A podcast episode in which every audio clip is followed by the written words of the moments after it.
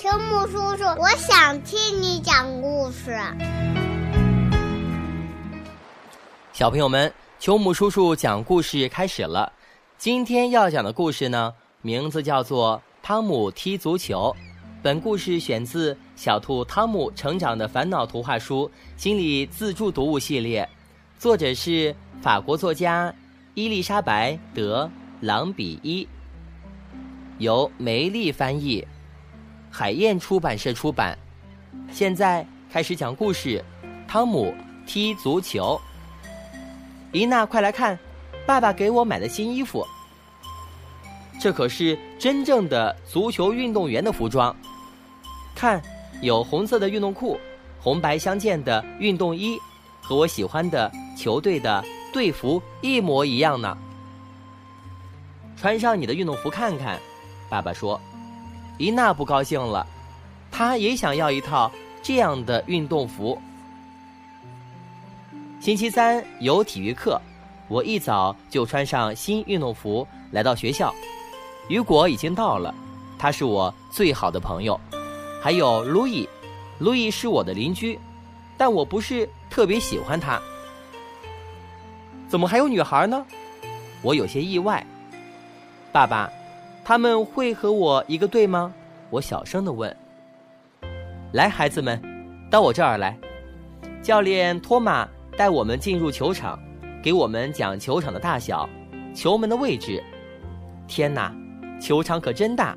我想。托马接着说：“在比赛之前要先热身，咱们围着操场跑几圈。”他吹响了哨子，预备跑。我和雨果一前一后的跑着，想追上西蒙，可他跑得太快，我们都上气不接下气了。跑第二圈的时候，西蒙停了下来，他有点岔气。“嘿，汤姆，快跑！”左爱追上我们了，雨果喊道。跑完步，托马还让我们做其他动作，就像这样的高抬腿，抬得越高越好，还要用脚跟踢屁股，甚至还要像螃蟹一样的横着跑。一系列的热身活动之后，我们开始学习控球，就是带球跑一段不能把球带丢了。我想，什么时候才能开始踢球比赛呢？现在，总算可以开始踢球了吧？我对雨果说：“别高兴的太早，瞧，托马才刚开始给对方发训练服。”雨果说：“比赛就要开始了。”我问托马：“能不能让我开球？”“不行，我要开球。”路易冲过来叫道。可我是最先说出来的，托马制止了我们的争吵，咱们就按足球比赛的规则，掷硬币定开球吧。正面太棒了，我开球，我兴奋极了，我带着球接连过了几个人，向球门跑去。这时布吕诺追上来拉我，不让我快跑。嘿，别拉我！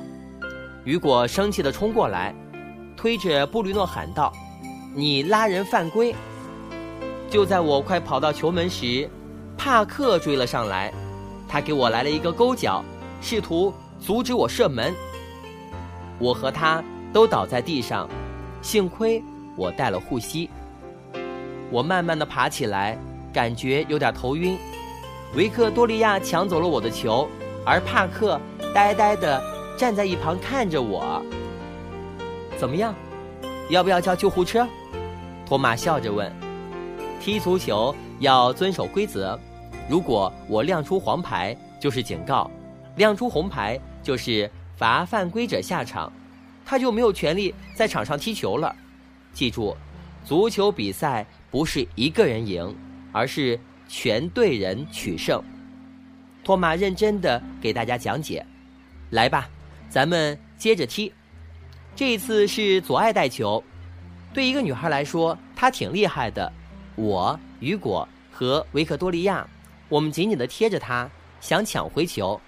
传球，分开，跟着我们的托马喊道：“左爱把球传给了布吕诺，我想拦截，可是没有成功。啊，布吕诺接近我们的大门了，他用力踢了一脚，射门，球被我们的守门员抱住了。马可万岁！